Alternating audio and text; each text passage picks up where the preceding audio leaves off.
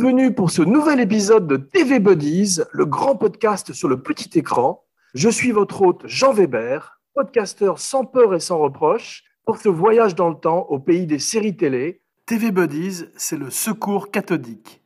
Prenez un self-made man né dans le Bronx et ajoutez-y un lord anglais né avec une cuillère en or dans la bouche. Nitro plus glycérine, un cocktail explosif qui donne 24 épisodes d'une série d'anthologie classique TV dans toute sa majesté, Sa Majesté Galette. Et pour en parler mieux que personne, j'ai moi-même un partenaire, un spécialiste, le playboy scénariste Laurent Vachaud, self-made man et né dans le Bronx lui aussi, qui se joint à moi pour cette nouvelle Buddy Story. Mais sans plus tarder, spécial, l'homme de Picardie. Non, je déconne. Roger Moore et Tony Curtis, Lord Brett Sinclair et Danny Wilde dans The Persuaders, avec un point d'exclamation à la fin, en français, amicalement vôtre. Music Maestro, et là, tu la musique de John Barry.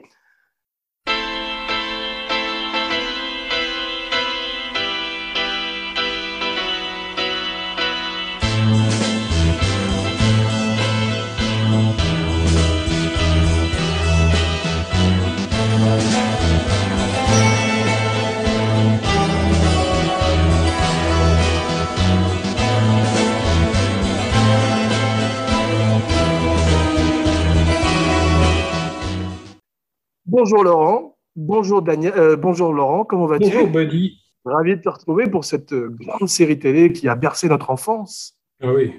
On va trahir notre âge aujourd'hui. Je vous parle d'un temps que les moins de 20 ans ne peuvent pas connaître, une époque où, en un coup de fil, on appelait euh, Bernard Gollet et la une était à nous. Tu te rappelles?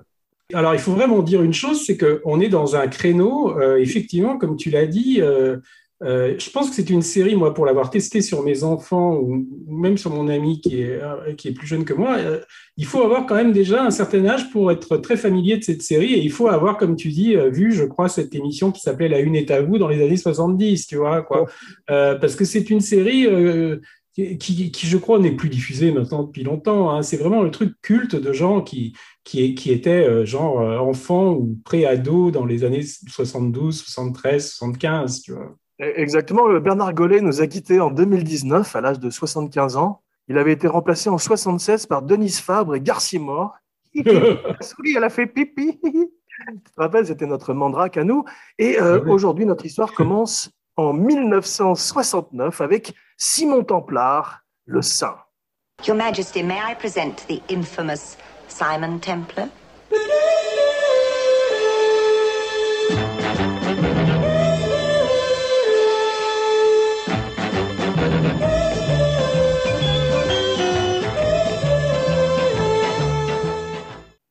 Rappelles du Saint avec Simon Templard Ah bah, très bien, oui, oui. Moi, j'aimais j'aimais moins le 5 Amicalement Vôtre, mais comme euh, tu le dis, effectivement, les origines d'Amicalement Vôtre, hein, ça, ça remonte à la série Le Saint, qui était produit d'ailleurs par le même producteur, hein, qui s'appelait Lou Grade.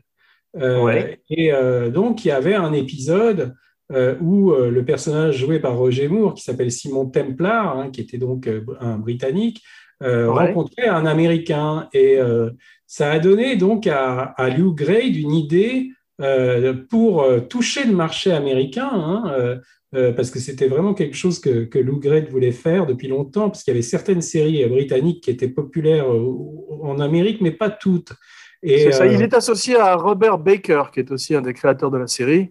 Oui, et même Roger Moore, qui n'est pas crédité aussi. hein. Il, il avait des parts, je crois, dans leur, dans leur boîte de prod, qui était ITC, je crois. Enfin, c'était le, la, la- une chaîne de télé hein, qui s'appelait ITC, je crois. C'est ça, et ils ont fait un contrat avec Roger Moore juste sur une poignée de main. Ils n'ont jamais signé euh, aucun Ils n'ont papier. jamais rien signé, ouais, ouais. Ouais. Roger Moore, en fait, en parle pas mal dans ses mémoires, hein, qui sont très marrants. Euh, il y a tout un chapitre sur Amicalement Vôtre, et, et- et- où il parle beaucoup de Low Grade aussi. Et, Ouais. euh, et il raconte donc, euh, effectivement, les origines de, de Amicalement Vôtre. C'est cet épisode du Saint, où il s'était dit, pour toucher le marché américain, il faudrait montrer un, un- un duo de, de- un Anglais et un Américain. C'est ça. Dans l'épisode du Saint, il était avec un, un industriel texan et il avait des aventures à Monte Carlo dans un casino. En fait, en 71, Amicalement Vôtre est considéré un peu comme la dernière série d'un cycle de séries d'aventures qui avait commencé 11 ans plus tôt avec Danger Man, C'est ça. Tu pardon, tu l'as vu, toi, l'épisode du Saint Parce que moi, je ne l'ai pas vu, hein, ce fameux épisode où il est avec un Américain. J'ai pas vu celui-là. J'ai vu que la série était passée. Je, je l'avais vu quand j'étais petit et elle est passée du noir et blanc à la couleur. Mm. Mais il y a plein de séries de ITC qui étaient euh, très populaires à l'époque euh, en France et partout en Europe, comme tu te rappelles de Lady Penelope, les Ah bah oui, Thunderbirds. Thunder- Thunderbirds, comment ça s'appelait les... en français, euh, le titre français, c'était euh, C'est c'était Lady les... Penelope? C'était pas les fous du volant, non, c'est comment ça s'appelait? non ça c'est Satanas et Diabolo. Oui, oui, oui, non, mais il y avait un truc, euh, enfin, je me souviens très très bien, je regardais ça, oui, effectivement. C'était Je- C'était Jerry et Sylvia Anderson de 64 à 66 et de 75 à 77 il y avait Cosmos 99 avec le grand. Martin Landau. C'est ça que nous retrouvons la semaine prochaine dans la Et spéciale le, Colombo le Double Shock. prisonnier aussi, non? Le prisonnier, non? Le prisonnier aussi, bien sûr, avec euh, le même Patrick McGowan, ex- exceptionnelle série, qui sera également de courte durée. Amicalement Vôtre, c'est la série la plus chère de ITV. C'est un peu le- la culmination de leur politique, comme tu disais, de, de concurrencer les séries américaines. Et malheureusement pour eux cette année, boum, mission impossible. Voilà.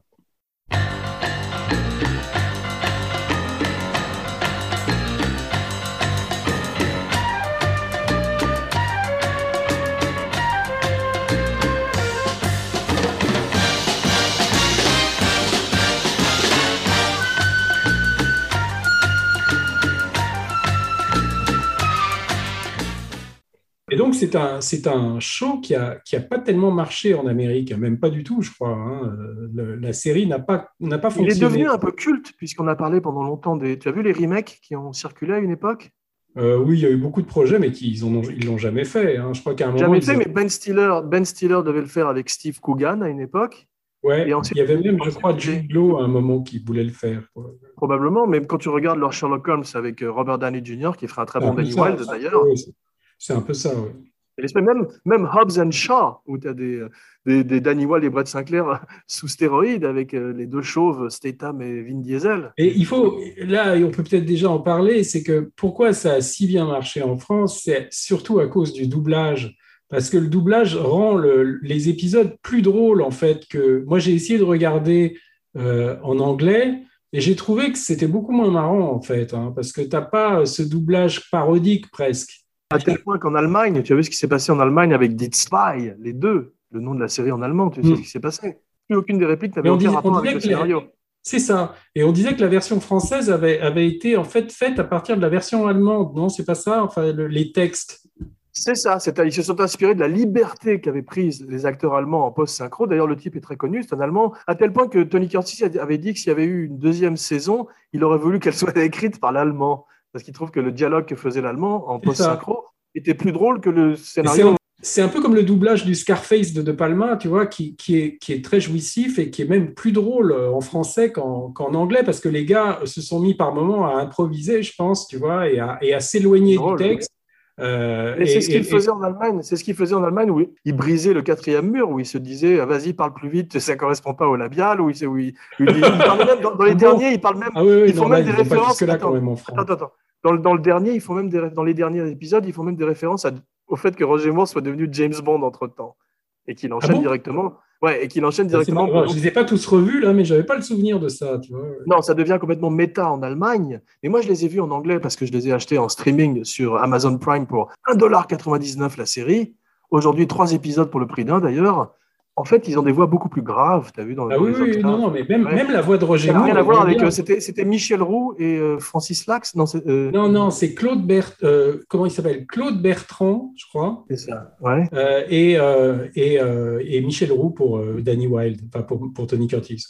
Et la version allemande était plus violente verbalement et plus sexuelle aussi. Alors écoute, j'ai en fait un coffret DVD euh, où je pense qu'il doit y avoir la version allemande, mais comme je parle pas, tel- je parle vraiment plus du tout allemand. Enfin, j'avais appris à- au lycée, mais il m'en reste rien. Comme moi, J'ai- ouais. J'ai jamais eu la curiosité de, de revoir, euh, de revoir ça, quoi.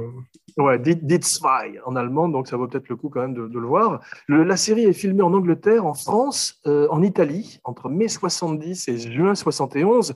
Roger Moore devient Bond après Sean Connery. Il enchaîne euh, directement, amicalement vôtre, par Live and Let Die. Tu te rappelles? C'est pour ça aussi, je crois qu'il n'y a pas eu de saison 2. hein, c'est qu'il y avait ce contrat, enfin, il y avait Roger Moore qui voulait de toute façon partir pour faire James Bond. you were young and your heart was an open book. Oh, you used to say, live and let live. But if this ever changing world in which we live in makes you give it a cry, say live and die.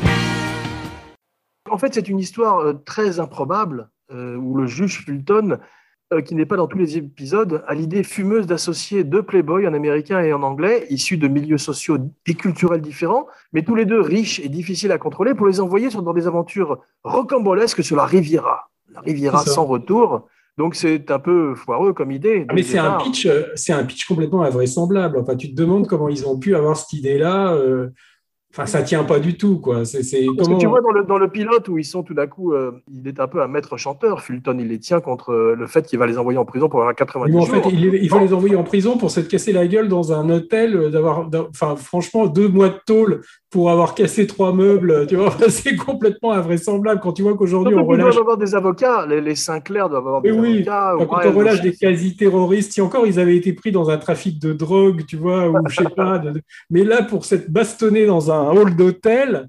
euh, J'ai oublié de terminer sur le, sur le remake. S'ils faisaient un remake aujourd'hui, ils devraient garder le même postulat, le même prémisse ridicule de départ, mais ça devait être aussi à une époque George Clooney et Hugh Grant devaient le faire. Oui, bah, ça aurait pu. Hein. Ouais. Ça aurait pu le faire. On se rappelle d'un très très grand générique qui est derrière moi là sur Zoom, avec la musique fantastique de John Barry, que j'ai mise en début d'émission. Et euh, ce split screen, qui est deux ans après euh, De Palma dans euh, Dionysos in euh, 1969. C'était très tendance à l'époque. Ouais, c'était très à la mode. Mais on voit les autres séries d'ailleurs, ils le, fait- ils le font dans Le Prisonnier. Je crois qu'ils ont toujours des génériques et des musiques extraordinaires.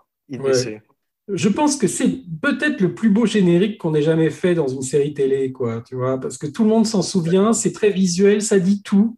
Ouais. Euh, Il y, a, il y a une sorte de, de- de rythme, de, de- de- de côté nostalgique. Enfin, je sais pas, je trouve que c'est un, moi, c'est un générique, je trouve, mais qui est un chef-d'œuvre. Je suis absolument d'accord avec toi. C'est d'ailleurs, il sera beaucoup imité par la suite. Toutes les, toutes les photos de Danny Wilde sont celles de Tony Curtis, même quand il est enfant, alors que celles de Roger Moore, c'est juste quand il est adulte, quand il est plus jeune, sont des photos de son fils Geoffrey Ouais. Moore. Ouais, parce Ouais. que je crois qu'il disait qu'il n'avait pas, il avait pas de bonnes photos de lui euh, enfant, je crois. hein, c'est ce qu'il avait dit. Mais c'est vraiment une photo de Tony Curtis dans la marine, tu as vu Et puis à un moment, quand on passe sur eux dans des scènes où soit ils font euh, du ski nautique, soit ils regardent une fille, euh, le, le cul d'une fille au bord de la piscine, ça c'est des extraits de la série Oui. et du pilote en général, tu as vu Oui, Et oui. euh, en revanche, il y, a- il y a une scène où Danny Wilde est en train de compter, tu as vu son argent, il est en train de faire ses impôts, et c'est un peu ridicule. Et ça, c'est dans un épisode aussi. Oui, j'imagine, j'imagine, mais euh, le, cré- le générique est designé pour qu'ils aient euh, ce qu'on appelle en Amérique le equal billing, les mêmes noms, les mêmes, euh, les mêmes Non, fonds, il y avait quand même eu, euh, il y a, il y a- il y a eu encore un débat, euh, parce que Roger Moore en parle dans ses mémoires, de savoir Ouais. qui serait mentionné avant l'autre, tu vois. Et il paraît que Tony Curtis tenait vraiment à ce que son nom apparaisse en premier. Et Roger Moore, en fait, du moment qu'on lui avait donné le, le pognon qu'il voulait, il s'en Ouais. foutait. tu vois. Donc, euh, il a laissé. Curtis en premier. quoi. C'est drôle. hein. Il était, comme tu dis, coproducteur de la série. Euh, Curtis dirait de lui, he was always like the host of the show. Il était comme un, un hôte, sur le show. On dit euh, qu'ils s'entendaient pas bien sur, la- sur le tournage lui-même, mais qu'ils sont euh, devenus amis par la suite. On voit qu'il n'y a pas eu de, c'est de l'eau Non, sous le pont. en fait, ce qui s'est passé euh, pendant le tournage, euh, ils sont devenus euh, très amis hein, après, mais c'est vrai qu'il y avait des tensions pendant le tournage parce que Tony Curtis se défonçait, quoi. C'est-à-dire qu'il il fumait il de la, sous herbe. Il fumait de la marijuana. voilà, il fumait de l'herbe toute la journée. Et ce qui, peut-être par moment explique un peu le côté, tu vois, euh, complètement euh, volubile. Enfin, euh, Sa Majesté. Mais il a l'air déchiré pendant certaines oh. c'est la cage aux folles par moment. Mais franchement, Ah ouais, ouais, ouais. avec Michel Roux, tu crois Moi, j'ai en revoyant les épisodes, mais tu as presque un côté crypto-gay, tu vois, euh, qu'à l'époque, on, on remarquait pas quand on était euh, enfant, tu vois, on pensait pas à ça, on disait Et juste, tiens, il parle faut- bizarre. très homo- c'est très homo-érotique. et la- la- les tenues de Sinclair avec de, de, habillés. Mais avec sont les vestes oranges, les foulards, tu as presque l'impression qu'ils habitent ensemble après, tu vois, enfin, c'est complètement crypto-gay, quoi. Tu vois. Ah, Absolument, ouais. Milord, vous asseoir à ma table. Il fait si froid dehors. Ici c'est confortable, laissez-vous faire, Milord. Et prenez bien vos aises, vos peines sur mon cœur. Et vos pieds sur une chaise, je vous connais, Milord. Parlons un petit peu, si tu le veux bien, de Sir Roger George Moore. Il est né en 1927, il est mort en 2017, à l'âge de 89 ans. Il a 42 ans sur euh, Amicalement Vôtre. Il prend euh, 10 kilos sur le tournage, il dit, parce qu'il boit du vrai champagne. Champagne? Ouais, ouais. Ouais. Et euh, t'as vu, il n'est pas content parce qu'il doit perdre du poids et se couper les, che- et se couper les cheveux pour euh, Live and Pour Let James Die, et Bond. puis il va laisser mourir pour James Bond. D'ailleurs, on voit qu'il est beaucoup plus en forme sur le Bond que sur les Amicalement Vôtres. hein. C'est plutôt Live and Let Diet, vivre et laisser maigrir. Mais euh, amicalement vous, tu, quand tu regardes les, les- Moi, je les ai vus, les 24, hein, mais je sais que par moment, on est frappé de voir à quel point on voit bien qu'il a forci, quoi, tu vois, dans, dans, dans Ouais, ouais, non, il a un gros visage et, euh, et il a un, un étrange cheveu. Hein. C'est pas un casque d'or, c'est un casque de mica, tu sais, l'or des fous. Parce que c'est assez fragile, c'est très architectural, c'est très structuré par son coiffeur qui l'emmène d'ailleurs sur le James Bond. Mais en même temps, ça, ça a l'air fragile quand il se bat, t'as vu, ça part un peu dans tous les sens. Oui, mais il, a- il remet toujours la mèche après, tu vois. euh, euh, ça, c'est devenu, euh. Mais moi, j'étais frappé par les tenues qu'il porte. euh, sont complètement invraisemblables. Enfin, je me rappelais plus que c'était aussi coloré, quoi. Tu vois, il a des ouais, mais tu sais, tu, roses, tu connais oranges. l'histoire, il avait- tu connais l'histoire, il avait une usine de textile, Oui. Roger Moore, et c'est lui qui co-signe les tenues. Il, il, il design Non, en fait, il a, il a jamais rien dessiné. C'est qu'il a, il avait, euh, il faisait partie du conseil d'administration d'une, usine effectivement de, de, de confection, et, euh, et les mecs en fait lui fournissaient euh, les, enfin, ils donnaient des conseils aux gars sur le genre de, de, de tenue qu'ils voudraient porter dans la série, et ils lui Ah, fabriquaient. c'est tellement flamboyant et extravagant quand il a ses chemises à jabot. Tu sais, il y a un épisode de Seinfeld ouais. où il a une chemise de pirate comme ça, Seinfeld. Mais c'est, c'est, euh, on est en bordure de Austin Powers, de parodie. Ah, quand mais même, complètement, ouais, complètement. Et d'ailleurs, j'étais frappé par la puissance comique de Tony Curtis. Bon, c'est vrai que c'est certain M show quand même, faut pas déconner, mais c'est un grand slapstick. Il, fait du Peter Sellers par moment dans. euh, Non, non, et puis la voix de Michel Roux en, rajoute une couche, tu vois, quoi, parce que c'est. Mais parlons encore un petit peu de, de Roger, si tu le veux bien. Son père est flic. C'est comme ça qu'il obtient un de ses premiers jobs, tu as vu? Parce que Oui, son père enquête dans la maison d'un acteur et qui a été dévalisé et euh, il branche son fils comme euh, figurant sur un film. Je crois que c'est un péplum d'ailleurs. Il va à RADA, qui est cette fameuse école euh, de théâtre anglaise à Londres. Il fait des petits rôles à la télé. Il est mannequin, tu as vu Oui, oui, je, je vais- non, écoute, j'ai- moi j'ai lu ses mémoires en fait que je conseille, hein, qui sont qui sont extrêmement drôles parce qu'il Ah a ouais. un côté dépressiatif, tu vois, où il se moque de lui euh, tout le Il a un humour anglais magnifique, Voilà. comme à Hugh Grant aussi. Ouais. Il dit en gros qu'à chaque fois il veut pas faire le rôle, mais qu'on lui fait un chèque et que ça le convainc, tu vois. Enfin, donc tu as l'impression qu'il fait ça pour le pognon à chaque fois. Euh, il, il parle de ces deux expressions, tu vois. En gros, il sur son talent d'acteur, il dit qu'il a que deux le- C'est expressions. c'est un des, un des levées de sourcils les plus célèbres de l'histoire Ouais. du cinéma.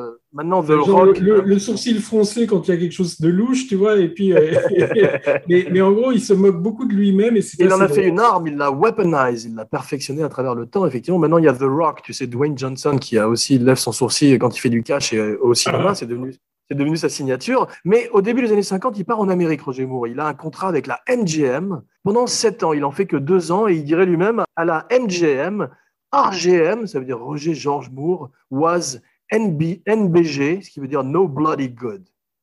Donc il n'était pas content de son séjour euh, à la MGM.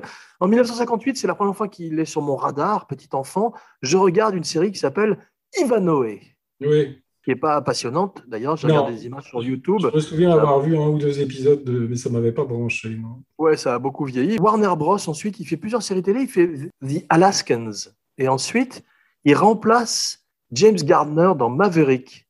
Ah bon? Oui, une espèce de cousin anglais de Brett Maverick qui s'appelle Beau Maverick. Alors là, dis Et donc, il, fait je- juste, euh, il fait simplement une, une saison. Et ce qui est drôle, c'est que Sean Connery a refusé de le faire. 62-69, Le Saint, donc quand même 7 ans d'une série télé euh, dont il est euh, quasiment coproducteur aussi, puisqu'il veut racheter les droits à Leslie Charteris du personnage. Et début 67, il devient une star mondiale grâce au Saint. Et le sein, tu savais qu'au départ, ça avait été. Il y a eu des films français euh, faits avant Roger Moore, d'après les livres de Leslie Charteris, avec un gars qui s'appelait Félix Martens, je crois, un acteur. Quelque chose, ouais. ouais. C'est drôle, c'est comme les euh, 1617 avec Frédéric Stafford. Oui, un peu des Bernard Borderie, un peu, tu vois, ce genre de film, quoi. Ouais, c'est drôle.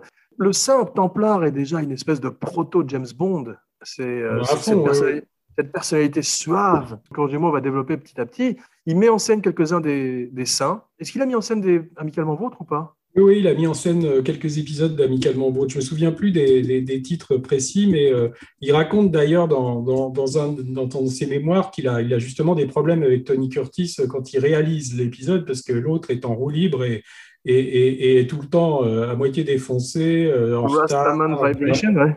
En 1970, il fait euh, ce qu'il trouve être son meilleur film. J'ai vu des extraits sur YouTube, je ne l'ai pas vu, qui s'appelle The Man Who Haunted Himself, l'homme qui se hantait lui-même. Très hammer comme ambiance, tu l'as vu? Euh, je ne l'ai pas vu, non, non. Mais c'est- pas réalisé par. euh, attends, il me semble que c'est. Si, c'est Ouais, réalisé petit- par Basil Dearden, qui Voilà, Basil Dearden, qui a réalisé pas mal d'épisodes, enfin quelques épisodes d'Amicalement Vôtre aussi. dont Ouverture, le pilote dont nous allons parler ce soir, C'est ça. Ouais, et c'est un bon metteur en scène, il n'a pas beaucoup de moyens, mais euh, c'est un film qui n'a pas beaucoup de succès à l'époque, mais qui plaît tellement à Moore qu'il le reprend sur la série, Basil Dearden. Ba- Basil Oui. Dearden, il- il a réali- réalisé le premier scénario de William Goldman, tu vois, euh, qui s'appelait. Masquerade. Drôle. Mais euh, Moore, Roger Moore dirait du Man Who Haunted Himself que c'est la seule fois où on lui a laissé jouer la comédie. Parce qu'après après, il, il a été une espèce de movie star. D'ailleurs, on voit d'ailleurs que je trouve que Curtis est meilleur que lui en acting et qu'il élève un peu le jeu de Moore, qui est plus une image, une star. Ah oui, oui. Il est payé un million de pounds pour euh, la saison. Ça veut dire à peu près 5 millions de, de dollars aujourd'hui. Mais dans, ses mémoires, dans ses mémoires, tu sens quand même, même s'il s'en moque, tu sens quand même que le, le fric est très important, hein, qu'il a l'air quand même de, de- de fonctionner beaucoup là-dessus. Amicalement Vôtre, il raconte qu'au départ, il veut pas le faire, euh, qu'il trouve ça, enfin, qu'il se sent un peu arnaqué par Lou Grade, qui, qui, avec qui il avait euh, ce Et, et- et l'autre lui fait un chèque immédiatement et il raconte que ça l'a convaincu tout de suite, tu vois. Le jour de la première d'Amicalement Vôtre sur la BBC, il est battu aux- en audience par les Monty Python, le début des Monty Python. Donc c'est effectivement la, la naissance aussi d'une nouvelle génération, d'une nouvelle ère de comédie.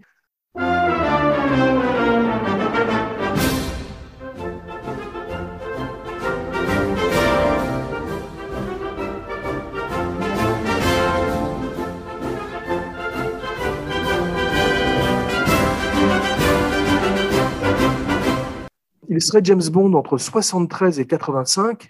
C'est de pire en pire à la fin. Il devient euh, représentant de l'UNICEF. Il est très ami avec Audrey Hepburn. J'ai appris que, enfin, je sais pas si c'est vrai, c'est pas dans ses mémoires, mais j'avais entendu dire qu'il il avait été un enfant abusé quand il était jeune. C'est possible. mais je, Et c'est pour ça a- qu'il avait, qu'il avait beaucoup euh, enfin, contribué à l'UNICEF parce que ça, ça le touchait. Enfin, il, il avait été, euh, euh, je ne sais plus si c'était quelqu'un de sa famille et tout ça, mais il, il me semble bien qu'il y y avait un épisode Mais il avait, eu des, il avait eu des histoires légales aussi parce qu'il était un homme battu par sa femme. Oui, pareil, oui, par, Ouais. une de ses femmes, oui. Alors que Sean Connery, en même temps, à la même, à la même époque, disait qu'on on avait le droit de gifler une femme dans Ah, Playboy. lui, lui, c'était le contraire. C'est le contraire. Donc et, et ça rejaillit sur sa personnalité de James Bond qui est plus suave, plus humoristique et moins euh, sadique que Sean Connery. A slap in the face, pussy galore. Quand on était gosse, James Bond comme ça, moi, ça me plaisait bien parce que je crois qu'en fait, j'ai vu ça avant de voir les Sean Connery, si je, si je récapitule bien dans ma tête. Je connaissais pas les films de Sean Connery quand j'ai quand j'ai commencé à voir James Bond. Le premier James Bond que j'ai vu, c'est Roger Moore en fait. hein. Ouais. Et, et je me suis Moi je, fait suis Roger- jeune, moi, je suis beaucoup plus jeune que toi. Le premier, c'était GoldenEye avec Pierce Brosnan. Non, je mais toi, tu as rencontré Roger Moore puisque tu, tu Ah nous as montré les photos sur, sur Facebook. C'est quand sur, même tournage, incroyable. sur le tournage d'un des pires, Moonraker, on était dans l'ascenseur. Je vais te raconter Non, c'est pas, l'anecdote. non, c'est pas le pire. C'est pas. Attends, Non, non, j'ai non. dit, j'ai dit, j'ai dit un des pires. Je vais te raconter l'anecdote. On était dans l'ascenseur avec ma mère, mon frère. Mon père et mes sœurs, wow, ce serait le bonheur. et Richard Kiel, Jaws. Jaws. Et ma mère, et ma mère, et je dis à ma mère, regarde, c'est Jaws. Et elle dit où? Et elle se tourne et elle était littéralement euh, à son genou. La série Persuaders a besoin d'une star américaine. Au début, il pense à Rock Hudson et à Glenn Ford. Ouais. Tu sais pourquoi tout le monde déteste Glenn Ford à Hollywood, non? Apparemment, il a une réputation horrible. On en a parlé la semaine dernière avec mon camarade, mon, mon TV buddy Philippe Sedbon, que je salue. Je sais que Ryan O'Neill, par exemple, le déteste. Euh, euh, je sais plus- aussi. enfin, sais pas s'il a tourné avec, mais j'ai entendu plusieurs fois dans des interviews Ryan O'Neill parler de, de Glenn Ford euh, en termes quand même pas très très flatteurs. Étonnant. Euh, et qu'il disait même que Kubrick, pendant Barry Lyndon, le, lui disait joue-le comme Glenn Ford. Tu vois, ça voulait dire vraiment sans rien montrer, tu vois, complètement comme ça. Et il disait je voyais tout de suite, je voyais très bien ce qu'il voulait dire. C'était très drôle. ABC, tu sais, le network, leur donne à ITC, une liste d'acteurs possibles. Et dedans, il y a un certain Bernard Schwartz, plus connu sous le nom de Tony Curtis.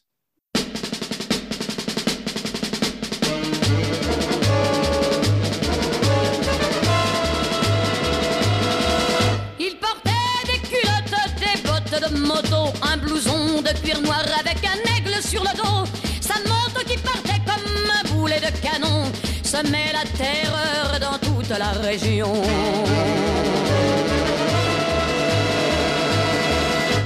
1925-2010, mort à 85 ans. Il a deux ans de plus que Moore sur la série. Il a l'air plus vieux. On, va parler de trois séries aujourd'hui, le pilote et une des séries qui s'appelle Death in the Family, plus vers la fin. Il a l'air plus vieux. Il a pris un coup de vieux entre, entre temps. Je sais pas si c'est l'herbe. Je euh, sais pas parce que il, il- a- sa, sa coiffure est très variable. Je sais pas si tu as remarqué au fil des épisodes. Par exemple, Oui. dans, dans- dans un ami d'en- dans Death in- euh, comment, dans un ami d'enfance, par exemple, il a les cheveux très bruns et, Ouais. et- et- et deux épisodes après, il a les cheveux presque tout blancs, tu vois, ou C'est tout curieux, gris. c'est curieux. Et il a aussi Alors- ce qu'on appelle le, le poivre, tu sais, qui est cette espèce de spray où on te spray des cheveux sur ta calvitie. Un petit Ah peu. oui. Ouais, et euh, c'est pour ça qu'il a une coiffure différente de scène en scène aussi. Il est né à Manhattan, pas dans le Bronx, comme Danny Wilde. Il a déménagé dans le Bronx quand il était petit. Ses parents sont juifs, hongrois et tchécoslovaques. Une carrière un petit peu comme Moore, qui prend son temps pour décoller au départ, puisqu'il est un peu aussi un hit boy. Et les studios savent pas très bien comment se servir de lui. Et il faut attendre 1953 avec sa femme Janet Lee, Houdini, donc il commence à avoir des critiques, à devenir une espèce de star. Globalement, il a quand même pas fait beaucoup de grands films, Tony Curtis, au cinéma. Tu vois, il y a surtout euh, L'étrangleur de Boston, certains l'aiment chaud, Ouais. et, euh, et on peut peut-être dire aussi quoi, bien sûr, Sweet Smell of Success. J'allais en Euh, parler. En 58 avec Burt Lancaster. En 58 aussi l'excellent La chaîne de Defiant Ones en anglais avec Sidney Poitier. Trapèze. Mais Oui, c'est ça. Spartacus, Oui, euh, en, en Spartacus, 1900 en 60, mais après il a un passage à vide. Euh, il tombe dans la cocaïne en 74 sur un film qui s'appelle Lepke. Je crois qu'il était même dedans avant. Enfin, je crois qu'il était quand même très, très dans la drogue. hein, quoi. Ouais, mais enfin là, il, achève euh, de tomber dedans, puisqu'en 85, il, est, il va au Betty Ford Center, tu sais, de dé- désintox euh, en Amérique. Et euh, après 60, après Spartacus, c'est le déclin. Il faut attendre 1968, comme tu disais, avec le Boston Strangler, un très bon film de Richard Fleischer. Avec plein de split screen aussi. Non, mais il paraît qu'il était très, euh, comment on dit, euh, très, très réticent à vouloir faire de la télévision, tu vois, parce qu'il y avait quand même, c'était une époque encore où il y avait les acteurs de cinéma et les acteurs de télé, et les, acteurs de télé étaient quand même beaucoup moins bien, beaucoup moins vus, euh, beaucoup moins bien vus que les acteurs de cinéma. Et, et, et ce qui était drôle, c'était que quand ils ont commencé à tourner Amicalement Vôtre, je crois même que c'est carrément le premier épisode, euh, ils étaient euh, sur la côte d'Azur, donc, et tout d'un coup, il y, a des, il y a des tas de nanas hystériques qui arrivent, tout d'un coup, et, et- et Curtis commence à faire la gueule en disant euh, Oh là là, il va falloir signer des autographes, ça m'emmerde et tout. Et en fait, il voit qu'elles se précipitent toutes sur Roger Moore, tu vois, parce qu'elle l'avait reconnu à cause du sein. Et, Wow. et lui, il se rend compte en fait que personne ne lui demande rien, et, c'est là qu'il a pris conscience en fait du pouvoir de la télévision, tu vois, que, que ça, ça rendait quand même les, les visages beaucoup plus reconnaissables et populaires. quoi. Et ça l'a encouragé, en fait. Ouais, à fa- faire de la télévision, ouais. Les Vikings en 58. Il est peintre aussi par la suite. Aujourd'hui, il aurait eu un podcast. Kirk Douglas était un des porteurs de son cercueil. Ah oui? Ouais, ils ont fait Il avait quel âge? Euh, il était très vieux, mais il était encore vivant puisqu'il a vécu jusqu'à 101 ans, Kirk Douglas, ou 102 maintenant. Oui, mais pour porter le cercueil, euh, ils ça étaient- devait- ça devait- Ils étaient à plusieurs, tu vois. Ils ont tous, ils ont tous dit I'm Spartacus avant de prendre le cercueil. Alors, ce qui nous, ra- ce qui nous ramène à Amicalement Vôtre, et euh, donc grosse réputation de fumeur de buzz. Il paraît qu'il fume même devant les flics à Londres, à Downing Street. Il en a Ah rien à oui.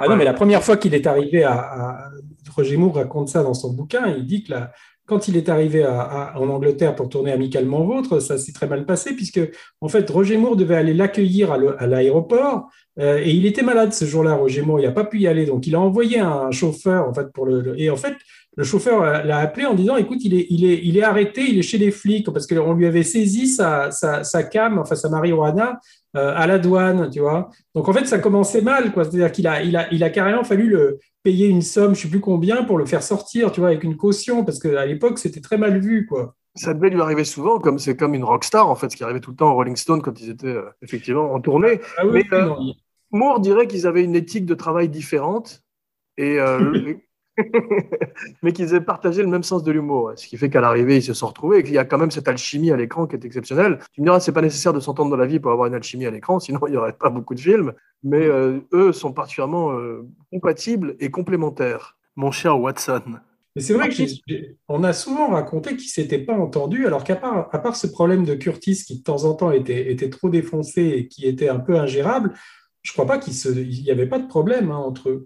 c'est vrai qu'il délivre quand même, quand tu vois les rushs, il est très drôle, Curtis. C'est lui, je trouve, le lead de la série d'une certaine manière. Moore est le clown blanc et Curtis est l'Auguste, définitivement. Moi, quand j'étais enfant, c'était Curtis que je- enfin j'aimais bien les deux, mais c'était Curtis que je préférais. Quoi. Je Moi aussi, bien. avec son look. En plus, il est habillé comme un enfant ou comme un adolescent, avec ses petits gants et ses petits blousons. Avec les blousons, les blousons en jean, et puis il avait des gants, des gants tout le temps, tu vois, quoi. Des, des gants de Ça, c'est une idée, une géniale, parce que comme il n'avait pas grand-chose sur le papier pour faire exister son personnage comme d'habitude, ses gants, c'est un truc, tu peux pas l'oublier, parce qu'il c'est comme un Et C'est vrai criminel. qu'il garde, ses- il garde ses gants tout le temps, des fois, tu vois. Enfin, tout le temps, il s'en en sert bien, il joue. Il joue de tout. Il y a un moment, je te- bon, j'ai détaillé les, les- On va parler un peu des épisodes en détail, parce que je les ai vus euh, hier, donc c'est encore tout frais. Mais euh, Curtis explique euh, l'échec de la série, parce que c'était, il dit que c'était pas en prime time. Ça passait à 10 heures du soir, je crois, à une- à- Ouais. pas au moment où il passait les polars. Je crois qu'ils ont changé l'horaire à un moment et qu'ils l'ont mis en face de Mission Impossible après. quoi.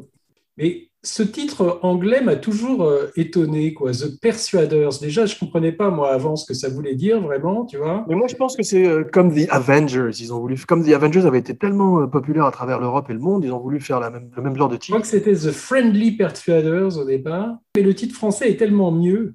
Ouais, Je te dis, le titre français entre le doublage et le titre, c'était, c'était déjà.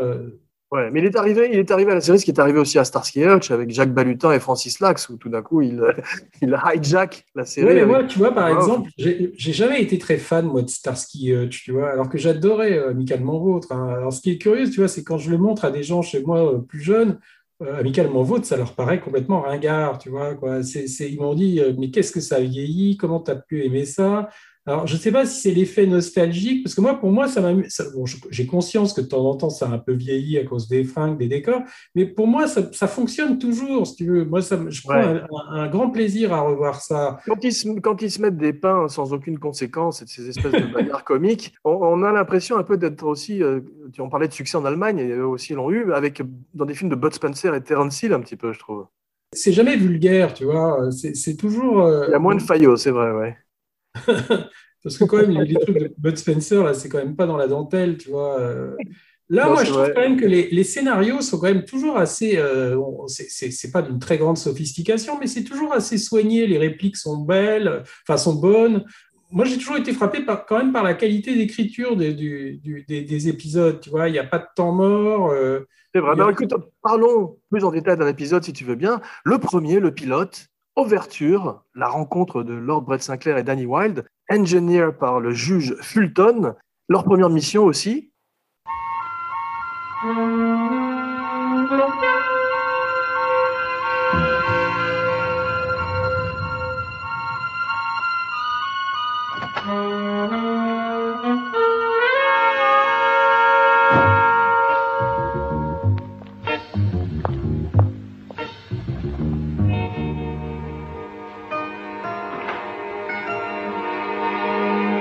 Mise en scène par Basil Dearden, 1971. Juin, il fait chaud, la Riviera.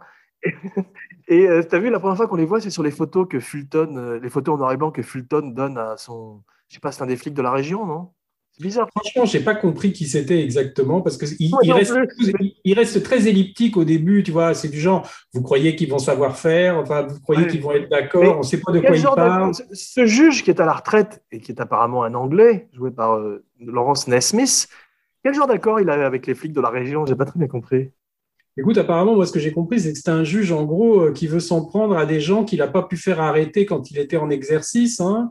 C'est comme Dexter, il punit les méchants euh, qui n'ont pas été punis, Et- qui, ont, échappé à la loi. quoi. pourquoi, pourquoi il recrute ces deux gars-là qui sont ni flics ni agents secrets? C'est simplement parce que euh, individuellement ils sont inoffensifs, mais en gros quand on les met ensemble, ils ça, ça produit quelque chose d'explosif. Mais en même temps, comme il les a jamais réunis, il, sait, il en sait rien encore, tu vois. Donc c'est là le plus fragile du monde. Ouais. Le, le présupposé, enfin, c'est complètement absurde. Moi, je trouve que ça tient pas du tout ce début scénaristiquement, tu vois. Mais bon, après, le charme des acteurs fait que ça fonctionne. Mais si tu réfléchis bien, euh, à pitcher un truc comme ça, c'est pas possible, quoi, tu vois. Ouais. En tous les cas, euh, dès que le générique commence, la Madeleine de Proust, je suis enfant de nouveau. C'est vrai que ça transporte avec la musique Oh de là. Ouais. Moi, j'avais le vinyle, j'avais. euh, C'est comme ça que j'ai découvert John Barry. Moi, je connaissais même pas les musiques de James Bond quand j'ai acheté mon premier 33 tours de. euh, Il y Ouais. avait un disque, je me souviens, il y avait le thème d'Amicalement Vôtre, et c'était eux qui étaient sur la pochette.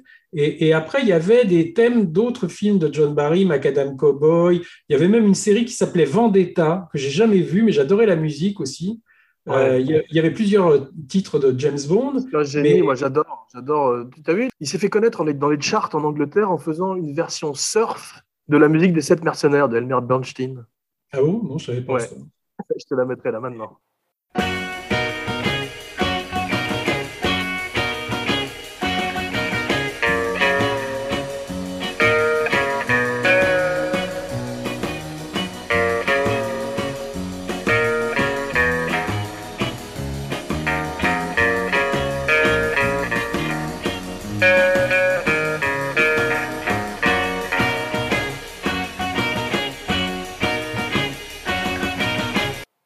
Il avait, il avait fait ce morceau aussi qui, qui, qui accompagnait une pub pour la LAC, tu vois.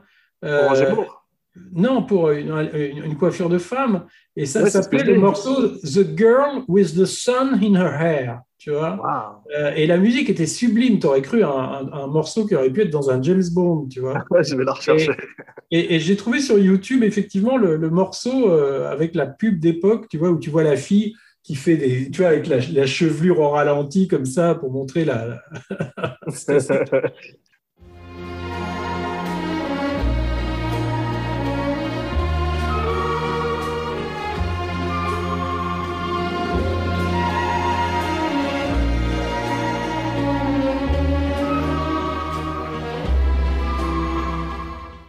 T'as vu quand ils font du ski nautique, c'est vraiment eux hein, dans le générique.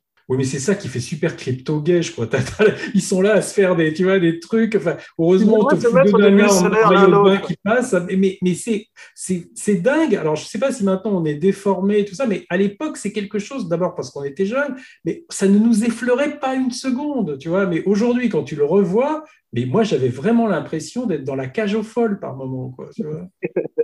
Surtout si tu l'as vu euh, avec Michel Roux euh, dans la voix. Oh, mais oui.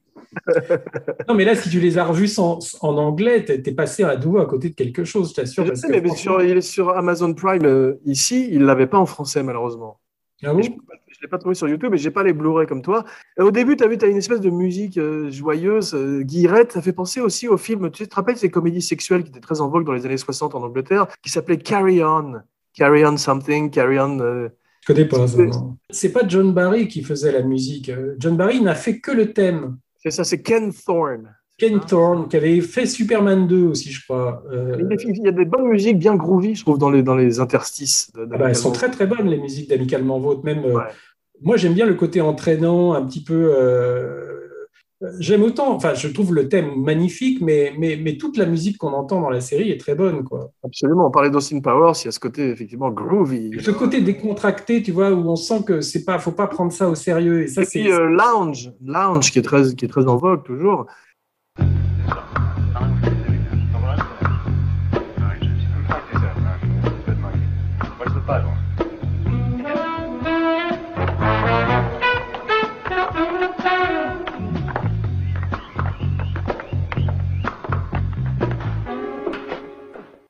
Curtis est beaucoup plus charmant que Roger Moore au début quand il est avec ses hôtesses de l'air. Il paye ce type cash à l'aéroport aussi et tout, alors que Moore est un peu grassouillé et puis le- ce qu'on appelle en anglais le filthy rich, tu vois, c'est le lord puant.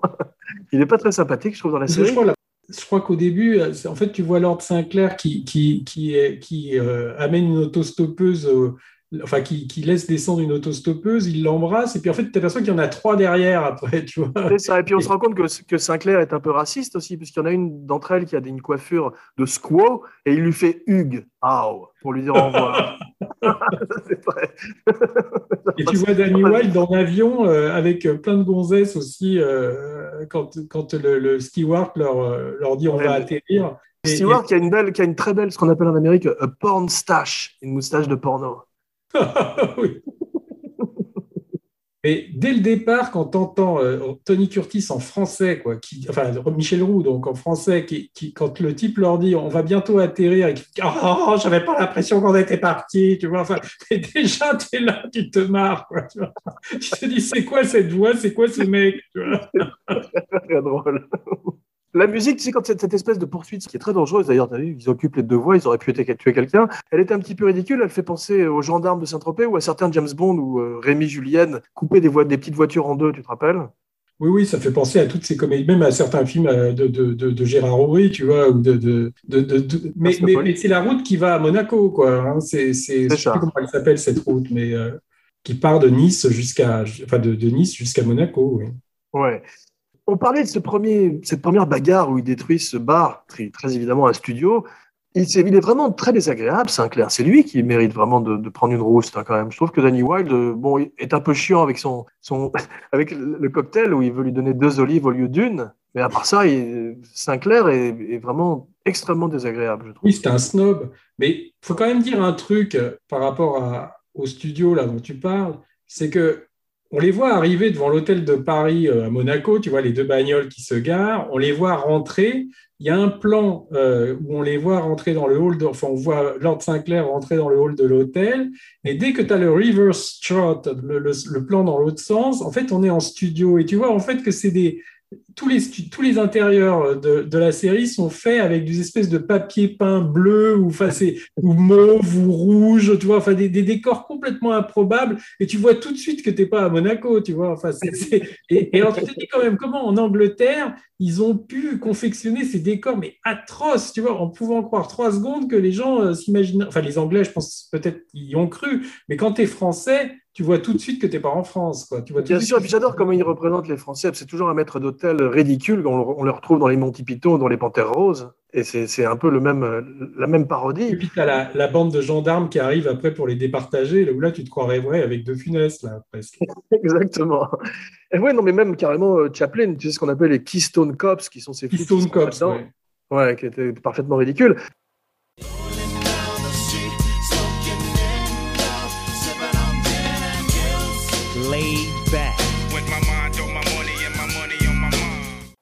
Éthyliquement vôtre, je voudrais donner la recette du Creole Scream. du Creole Scream, qui est ce- ce- cet alcool qui les permet de se rencontrer. D'ailleurs, euh, le juge Fulton leur en prépare un par la suite. Alors, tu prends 2 centilitres de vermouth, tu prends 2 centilitres de grenadine, 4 centilitres de rhum blanc et un splash d'angostura, plus une olive. C'était Sinclair qui avait raison. Et c'est drôle parce que c'est encore, enfin, c'était très à la mode à l'époque, mais c'est des séries où ils sont toujours en train de picoler, quoi. C'est-à-dire, dès qu'ils arrivent quelque part, c'est serre-toi un verre, euh, ils fument. Euh, Lord Sinclair est quand même souvent avec un cigare. Euh, Ça, c'est il y a- vrai. enfin, c'est- c'est- tu vois vraiment l'époque qui est datée avec ça. Mais il a tout le temps un cigare. Tu avais Roger Moore dans la ville, quand on, l'avait- quand on était sur le plateau de Moonraker, il avait son cigare à côté des enfants, ils s'en foutaient. Et puis tu le vois au Dick Cavett Show, il a son, son cigare aussi à la main. Pourtant, dans, dans son, dans, son, dans son autobiographie, il dit qu'il a, il a arrêté de fumer à peu près au moment de- d'Amicalement Vôtre. Parce qu'en fait, quand ils se sont rencontrés, Tony Curtis. Des et cigarettes peut-être, des cigarettes. En fait, quand ils sont allés voir Tony Curtis pour la série, hein, avec Lou Gray et Roger Moore, ils sont allés voir Curtis dans sa maison à, Los Angeles, à Hollywood. Et en fait, on avait dit à, Roger Moore, euh, il déteste fumer, il déteste les fumeurs, donc faut surtout pas fumer euh, chez lui, quoi. Et euh, il se trouve en fait que Roger Moore en avait rien à foutre. À un moment, il raconte, c'était l'époque où j'aimais en griller une, et j'ai demandé à Tony, est-ce que ça vous dérange si j'allume une cigarette? Et alors, il paraît qu'il l'a regardé, tu vois, d'un air quand même un petit peu euh, torve, d'un œil un peu torve. Et il lui a apporté un cendrier. Et il paraît que sur le cendrier, il y avait une photo, tu vois, au fond du cendrier, un cendrier un peu euh, en cristal, enfin un truc transparent. Et il paraît qu'au au fond, il y avait la photo des, de- des poumons d'un fumeur, tu vois, des poumons complètement cramés. Quoi. Et Roger Moore raconte quand il a vu ça, il a arrêté de fumer aussitôt. Mais il s'est rendu compte après que, que, que Curtis ne fumait pas de cigarettes, mais qu'il il descend, il fumait, je sais pas, à peu près euh, 50 joints par jour, quoi. Tu vois, donc.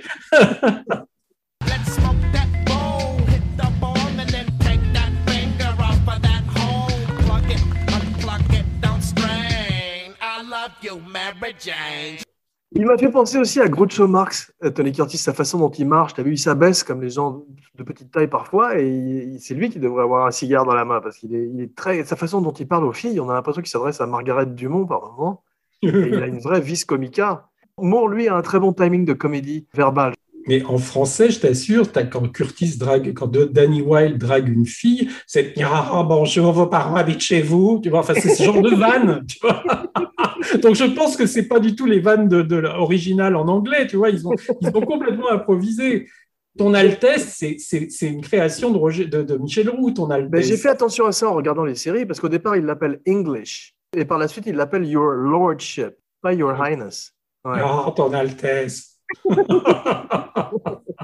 C'est très démodé, effectivement, la façon dont il drague les filles et tout. À notre époque de, de hashtag MeToo et tout, ce serait difficile de faire amicalement vôtre aujourd'hui. Il y a peut-être une solution, c'est d'en faire deux femmes. Ben, ce serait presque Charlie's Angels, tu vois, parce que quand tu regardes Charlie, c'est un peu le juge Fulton, tu vois. Enfin, il y a un côté un Ouais, peu comme vrai. ça. A tort, effectivement. T'as l'impression que c'est des top modèles qu'on engage pour jouer les détectives. Là, c'est deux playboys, c'est un peu pareil. C'est vrai, c'est un peu le même postulat. Mais Fulton, j'ai trouvé qu'il jouait pas très bien par moments. Ça m'avait pas frappé quand pas dérangé quand j'étais petit. Écoute, comment on les voit en français Nous, je t'assure, les voix sont tellement jouissives, même la voix du juge Fulton, que moi, je trouve Mm. qu'ils jouent tous formidablement bien parce que tu as l'impression, franchement, qu'ils déconnent, quoi. T'as pas l'impression qu'ils. Tu sens qu'ils jouent comme dans une parodie, quoi. Ah ouais, c'est vrai. Il jouait à la pétanque aussi, t'as vu à un moment Oui, il, manquait, il manquait plus qu'Eddie avec la nana, ouais. ouais. C'est beaucoup plus une comédie qu'un, qu'un truc d'action ou dramatique, en fait. Ah, mais c'est complètement une comédie pour moi, tu vois. C'est pour ça que moi, je me souviens quand j'allais, tu sais, dans les séjours linguistiques, quand tu es ado, moi j'allais en Angleterre dans des familles, comme tout le monde a, beaucoup de gens ont fait ça pour apprendre l'anglais pendant l'été. Et, et moi, je parlais de cette série, tu vois. Je disais, alors, je savais même pas que ça s'appelait The Persuaders. J'essayais de dire, c'était amicalement vôtre, ils comprenaient pas. Je racontais Tony Curtis, Roger Moore, ça leur disait vaguement quelque chose. Et je disais, c'est tellement drôle et tout. Et ils me regardaient d'un air bizarre parce que eux, pour eux, c'était pas du tout un truc drôle, tu vois. Curtis, bien qu'il soit plus vieux que Moore, je trouve qu'il est plus physique. Tu as vu, quand il saute derrière le bar pendant la bagarre, c'est lui. Même s'il est cassé, euh, même s'il est dans un film de Cheech and Chong, c'est, Ganja amicalement vôtre, lui. De toute façon, euh, même dans James Bond après, Roger Moore, il était doublé, ça se voyait, mais comme le nez au milieu de la figure, ça n'a Ouais. jamais été un type très physique, tu vois. Ouais, c'est vrai. Extraordinaire collection de, de costumes et de cravates de Moore. Tu as vu, il a toujours des cravates de toutes les couleurs. L'autre Ah, a mais, des petits euh, incroyable. magnifiques. Hum, ils, ils sont, j'aime beaucoup leur, leur sens, euh, leur fashion sense, comme on dit. Ils sont très crapuleux. Quand, c'est ça qui est bien aussi, c'est qu'ils sont un peu crapuleux. Parce que quand ils arrivent dans la chambre de cette fille, ils commencent à fouiller dans, leur, dans le tiroir juste parce que le juge Fulton leur a demandé. Et ils commencent à essayer les chemises de nuit et tout ça. C'est, ils, sont, ils sont extrêmement sleazy. Comme Il y a le truc où il faut regarder si elle a bien une tache euh, au bas des reins, tu vois, et donc tu as, Curtis qui va la draguer au bord de la piscine et tu as quand même les gros regards appuyés chaque fois qu'elle se penche. Mais les tu as remarqué qu'en gros, il y a la même figurante qui passe toujours en, en- en bikini, que ce soit dans le générique, que ce soit sur la croisette, elle a un maillot différent à chaque fois, mais c'est toujours vrai, la avec blonde à cheveux cheveux courts. Avec les cheveux Ouais. courts blonds, ouais, exactement. Ouais. Tu as, remarqué qu'il n'y a, que des belles filles partout où ils marchent, partout où ils vont. et les biplots sont pas passionnantes, hein, ainsi que les, les seconds rôles sont pas passionnants non plus en général. Tu as remarqué dans, les, dans la série Non, mais globalement, si tu veux, moi j'ai trouvé que les scénarios sont plutôt astucieux, mais si tu les mets à plat, souvent ça ça colle pas. Enfin, c'est c'est- c'est quand même, euh, il faut une grande suspension of disbelief, comme on dit, parce que ce qui met l'intrigue en route, souvent, c'est c'est- c'est quand même extrêmement mince, tu vois. C'est Ouais, c'est vrai. enfin, notamment le pilote, c'est presque, je pense, un des épisodes les plus faibles sur le plan scénaristique, tu vois. C'est vrai. Avec... le truc où on les embarque pour, en, en- en panier à salade au début pour les amener devant la maison du juge Fulton. Mais tu te dis après, mais pourquoi ils rentrent dans la maison? Normalement, vu que les, les flics les laissent là, ils devraient se barrer.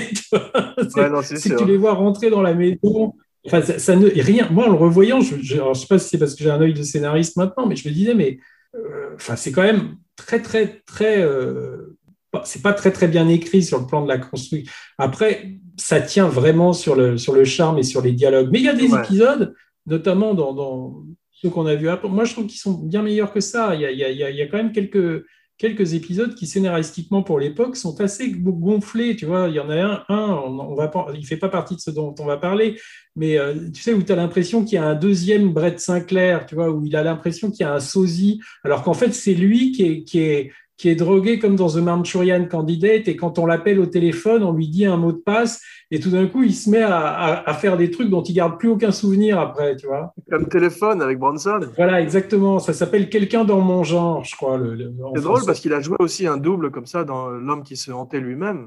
Bah, euh, en tout cas, là, c'est ça. Tu te croirais dans, dans, dans Grosse Fatigue de Michel Blanc, tu vois, où au début, euh, on, on- on dit à Michel Blanc, mais vous êtes déjà venu et vous avez tout cassé, tu vois. Enfin, le mec dit, mais c'est pas moi. Et en fait, dans Ouais. Michel Blanc, il y a un sosie, mais là, c'est en fait, euh, il, il a aucun souvenir des conneries qu'il fait parce qu'il est manipulé par des méchants qui l'ont vrai. qui l'ont hypnotisé pour lui faire faire des, des trucs euh, et qui veulent l'utiliser comme un, comme un agent dormant, un peu, tu vois. C'est c'est drôle. T'as vu, Curtis a, toujours, a souvent un flingue et il tue les gens dans la série. hein. Il n'hésite pas. Et puis je crois que c'est le même flingue que tu vois dans tous les épisodes. Chaque fois qu'il y a un flingue, je ne sais pas s'ils avaient un deal avec le, le fabricant d'armes là, mais je crois que c'est le même pistolet tout le temps. Il y a un truc qui est, qui est bien fait, c'est quand euh, ils se rendent compte qu'ils n'ont rien à foutre dans la vie et c'est pour ça qu'ils repartent vers les aventures de, de que, le- que leur propose Fulton. Dans le premier épisode, c'est ah mais c'est vrai, on n'a on pas que ça à faire hein, quand même. Et, et qu'est-ce que tu as à faire Bah rien. Bah et toi Bah rien non plus. Puis tu les vois, ils font demi-tour et ils y retournent. Scénaristiquement, ça m'a plu, ça. Il y a un truc qui est très James Bond, c'est Sinclair qui réajuste sa cravate avant de se faire appréhender par les méchants.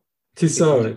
Ils m'ont fait penser aussi aux trois Stooges, tu sais, aux Marx Brothers, quand ils sont sous et qu'ils sont en train de se battre. Ça fait penser aussi au, au Drunken Master avec Jackie Chan. C'est des, des combats ridicules et drôles à la fois. Et ils écrivent assez mal les personnages féminins, les scénaristes. hein. C'est le, le, le Bond School of Writing, hein, l'école Ah de- oui, oui. d'écriture de Bond, où c'est surtout la, la demoiselle en, en péril.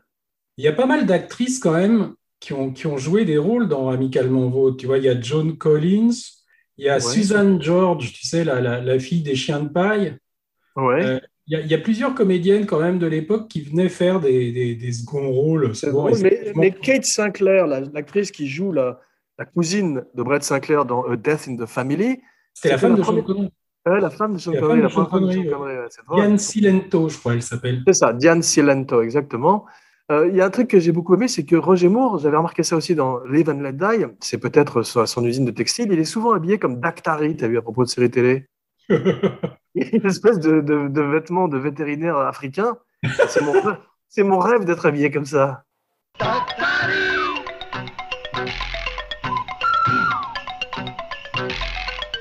J'ai pas le souvenir de ça. Dans quel épisode, tu te souviens? Je crois que c'est dans euh, NG, Ah oui? NG. Un ami d'enfance dont nous allons parler maintenant. C'est le dixième épisode de la première saison, la seule saison. Tu as vu le type qui joue l'ami d'enfance de euh, Tony Curtis? C'est véritablement un ami d'enfance de Tony Curtis. Larry Storch. Larry Storch, exactement. Ils étaient dans la est- marine. Enfin, t'as un gars qui a, qui a pas fait une grande carrière, enfin, qui a, qui a joué des, des, seconds couteaux dans des séries télé. Enfin, il a rien fait de marquant. hein, J'avais regardé ça. Mais c'est marrant parce que moi, je me souvenais de cet épisode-là. Alors, je sais Moi pas. aussi. Je crois que j'aimais bien quand on te montrait quelque chose du passé de- des- des deux héros. Tu vois, c'est-à-dire que sur Tony Curtis, on connaissait pas grand, enfin sur le personnage de Danny Wilde, on connaissait pas grand chose.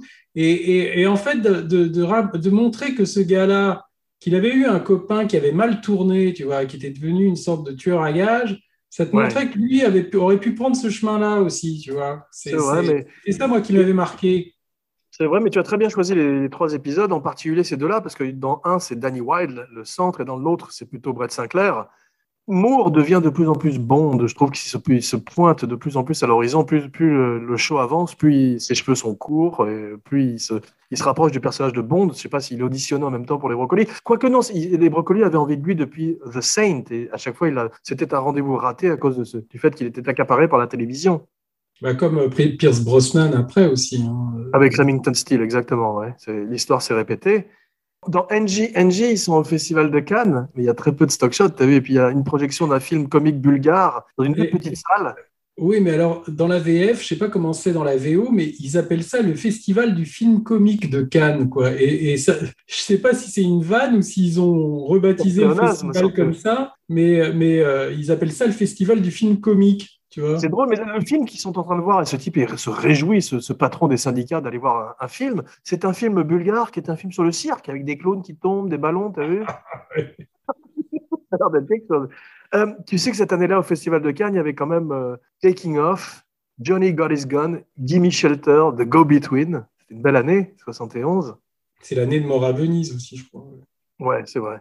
Mais rien que pour la musique de John Barry, je trouve qu'il devrait y avoir un remake de Amicalement Vôtre au cinéma ou à la télé. Mais je me demande, est-ce qu'aujourd'hui ça marcherait Est-ce que c'est pas tellement vraiment lié aux, aux années 70 euh, Est-ce que c'est pas vraiment quand même un truc ancré dans son époque et de le déplacer faut aller, il faut aller plus fort encore dans le Austin Power, si tu veux, dans, la, dans le spoof. Oui, alors il faudrait peut-être en faire une parodie comme OSS 117, tu vois, avec Ouais. Jean Dujardin en France, mais, Ouais. mais je sais pas franchement si ça pourrait. euh, Est-ce que ça ne vit pas plus dans nos mémoires que, que... moi aujourd'hui visiblement les gens qui revoient ça ou qui le voient ou qui le découvrent, euh, enfin voient une espèce de série vieillotte, alors que nous on, on est on est on prend vraiment un pied pas possible à revoir ça. Alors est-ce que c'est parce que nous on l'a découvert enfant et que c'est quelque chose finalement qui fait sûrement partie- un facteur de nostalgie, mais il y a aussi quand même un côté kitsch euh, qui, qui semble. Oui, mais tu vois, j'ai vu pas mal. Comme j'ai vu toi aussi, euh, à cette époque-là, on en voyait pas mal des séries comme ça. Et il y en a pas beaucoup. Quand je les revois, je, je trouve que c'est souvent naze, tu vois. Mais Mais celle-là tient sur le charme de, de ces acteurs Voilà, qui sont des voilà. stars. ouais.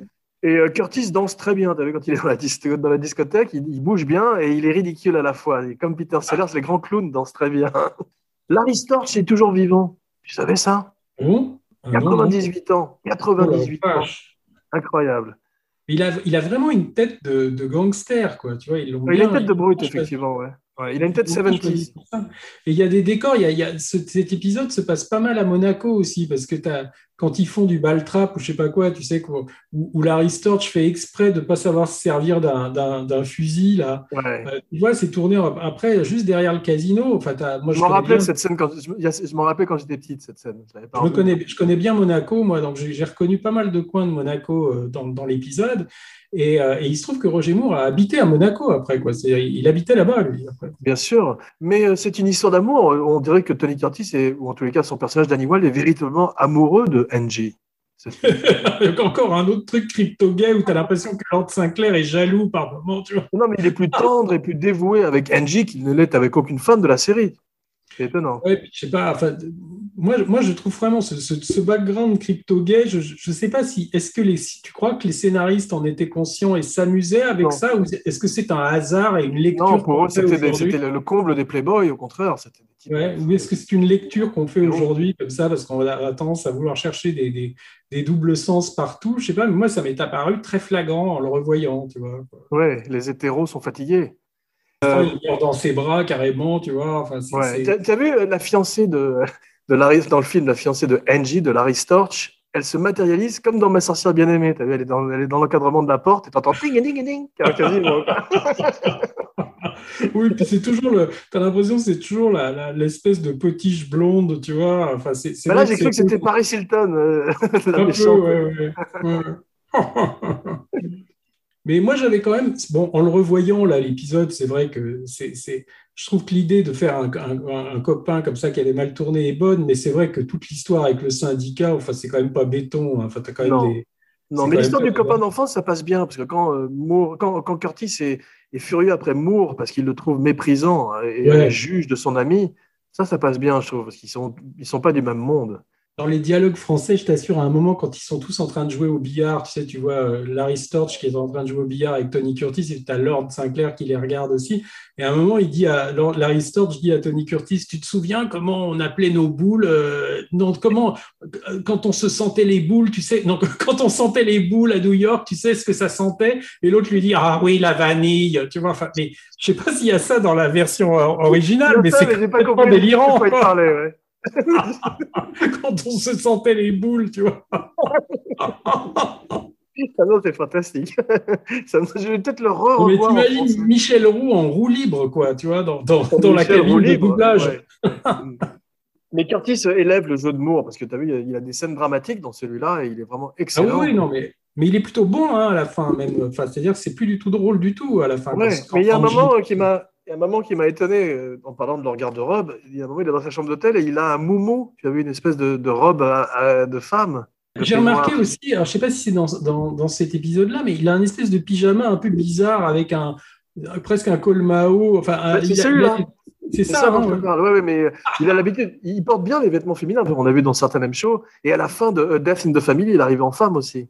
Oui, parce qu'il joue sa tante, non, ou sa cousine, je sais plus. C'est ça, exactement. Comme Moore qui jouerait plusieurs rôles à la manière de Alec Guinness, mais on va en parler dans quelques ça, instants. Ouais. Mais euh, Angie, Larry Storch ressemble au frère boxeur de Michael York. Ça que Ou avec un côté Jack Palance aussi un peu. C'est ça, je euh, parlais de visages 70, c'est des visages taillés à la serpe, effectivement. Mais tu crois pas quand même que bon, je crois qu'aux États-Unis ça a peut-être pas très bien marché parce que ça se passe pas dans des décors américains, tu vois, ça se passe sur la côte d'Azur et tout. Et les Américains souvent aiment pas les trucs qui se passent à l'étranger. Moi, je me souviens, j'ai interviewé pas mal de réalisateurs américains, dont Brian De Palma, qui expliquait qu'il avait eu un mal fou à convaincre le studio de faire Mission Impossible en Europe, par exemple, parce qu'il Ouais. pensait que les Américains ne- ne- n'aimeraient pas voir des, des- des décors étrangers pendant tout un film, tu vois. Et, Ouais. et moi, je pense quand même que ça contribue à. Enfin, imagine si ça s'était passé euh, juste en Angleterre ou juste en. Le fait que ça se passe sur la Riviera, ça, ça apporte énormément à la série. hein. Même si les intérieurs sont tournés à Londres, euh, il y a un côté quand même extrêmement. euh, Mais très, très James Bond. Tous les James Bond de Roger Moore, bien sûr, mais toutes les scènes de casino font extrêmement Bond. Mais moi, j'adore revoir la série pour ça aussi, parce que tu, tu vois la, la Riviera des années 70, et Ouais. enfin, je te dis, ça doit être un truc de Madeleine, mais, mais tu voyais pas ça dans toutes les séries à l'époque, tu vois. À la fin, tu as vu, c'est un petit peu l'emmerdeur avec Angie et euh, Tony Curtis. C'était tout d'un coup avec un assassin et un type qui est comique. Et Un un peu peu, ouais, ouais. Ouais. Mais peut-être que ton papa a été, a été influencé, je te dis, parce qu'on parlait de Bob Sinclair, du magnifique, euh, avec Brett Sinclair. Tu me disais que c'était toi qui avais peut-être. euh, qui avait Oui, peut-être- bah, comme- comme je savais que tu me posais la question, je lui ai reposé la question hier et il dit Ouais. effectivement que c'est probablement ça, puisque euh, chez nous, on parlait beaucoup de ça. Un peu ce qui s'était passé sur le jouet quand on parlait de Marvel et des, des super-héros de Strange et qu'il les avait mis dans la chambre du petit garçon dans le film. Parce que tu sais maintenant qu'il y a un, DJ très connu en France qui s'appelle Bob Sinclair, tu vois. Ouais, Euh, c'est une référence au magnifique, ça. Et, c'est une référence au magnifique. Donc le gars ne doit pas savoir que en fait c'est une référence à Brett Sinclair. quoi. Tony Curtis joue très très bien les mecs déchirés, t'as vu?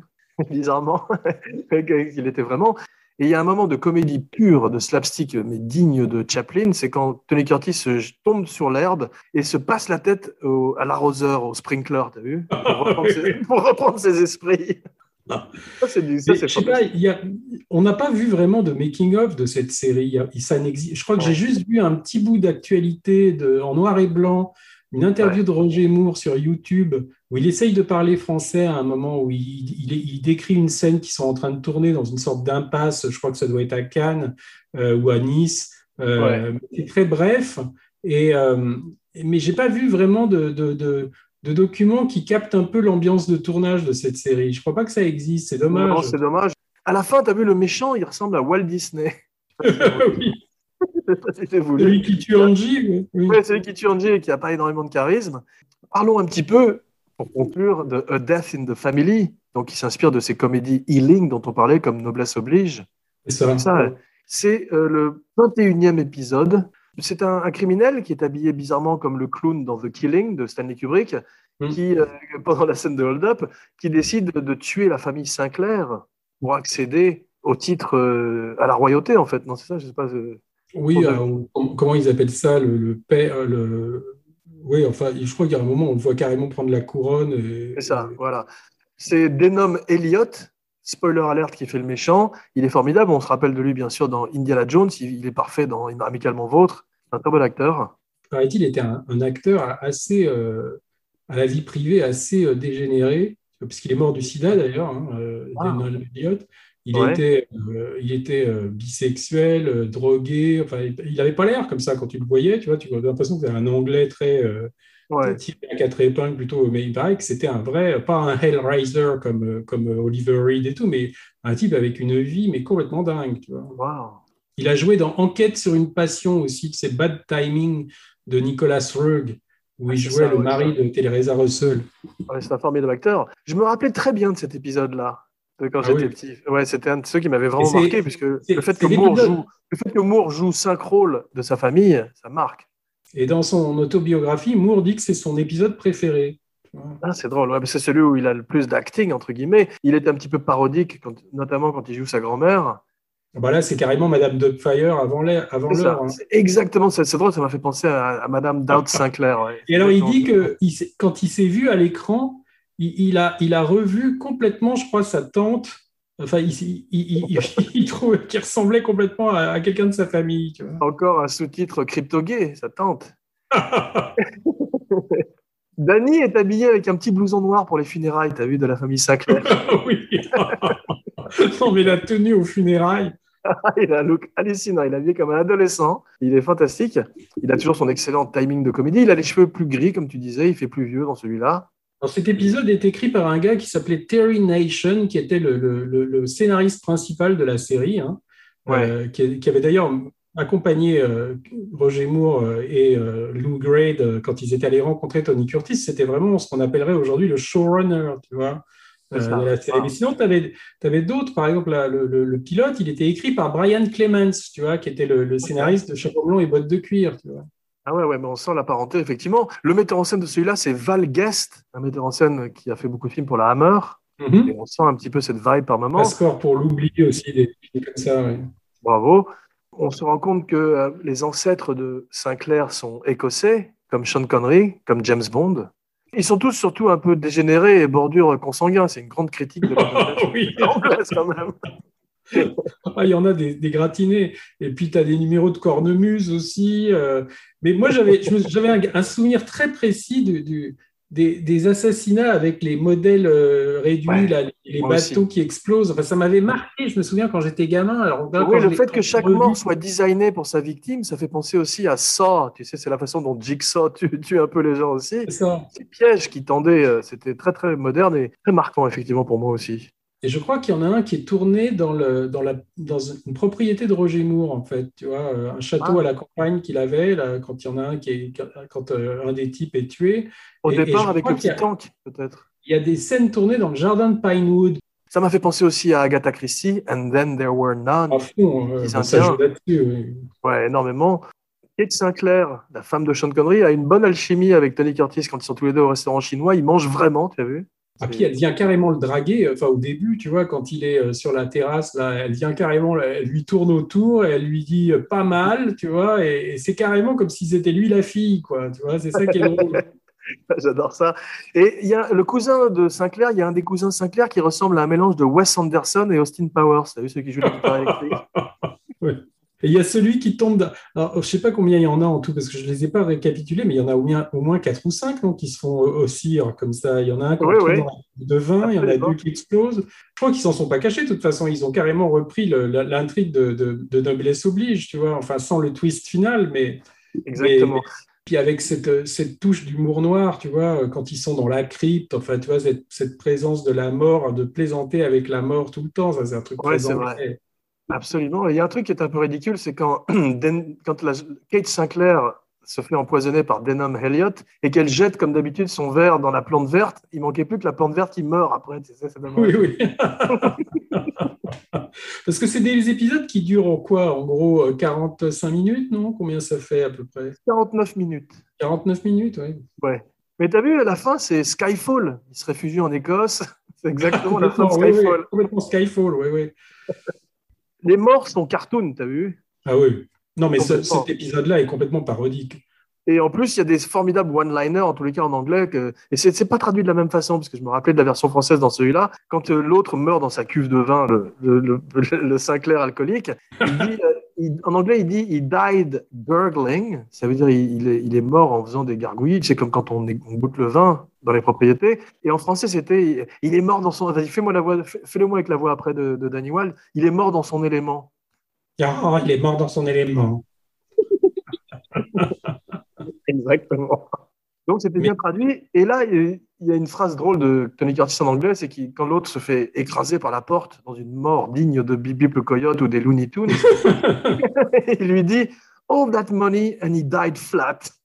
ça, tu ne peux pas le traduire en français. C'est pour ça qu'ils étaient obligés d'adapter. en fait. Non, mais tu sens aussi les maquillages quand euh, chaque fois que tu as Sinclair qui, qui doit jouer un de ses ancêtres, mais c'est, je sais pas, c'est des couches de plâtre ou de. de, de- ça se voit vraiment comme On le le, le pancake make-up en anglais. Ah oui, oui, le pancake, oui, oui.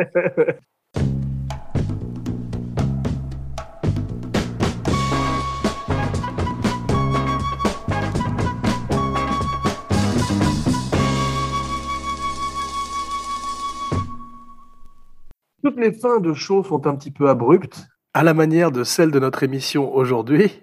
On se retrouve dans quelques jours pour une surprise. Merci mon ami, merci mon TV Buddies. Merci à toi. N'oubliez pas de liker, de partager, de commenter partout où on écoute des podcasts. SoundCloud, Stitcher, une bonne critique sur iTunes. Et maintenant, voici l'heure de ta TV Buddy catchphrase. T'as de la chance, ta Ciné Buddy catchphrase marche aussi pour la TV. Oui, c'est- une catchphrase du prisonnier, hein, puisque bonjour chez vous, Laurent Bachot. Ça, c'est et, et, et on disait pas ça dans la VO. Ils disent be seeing you, tu vois. Mais je trouvais ça beaucoup mieux en français avec bonjour chez vous. J'aime beaucoup et j'adore ta catchphrase. Jean Weber pour TV Buddies. Who loves you, baby? la catchphrase de qui, ça? Je sais pas. Le Jacques.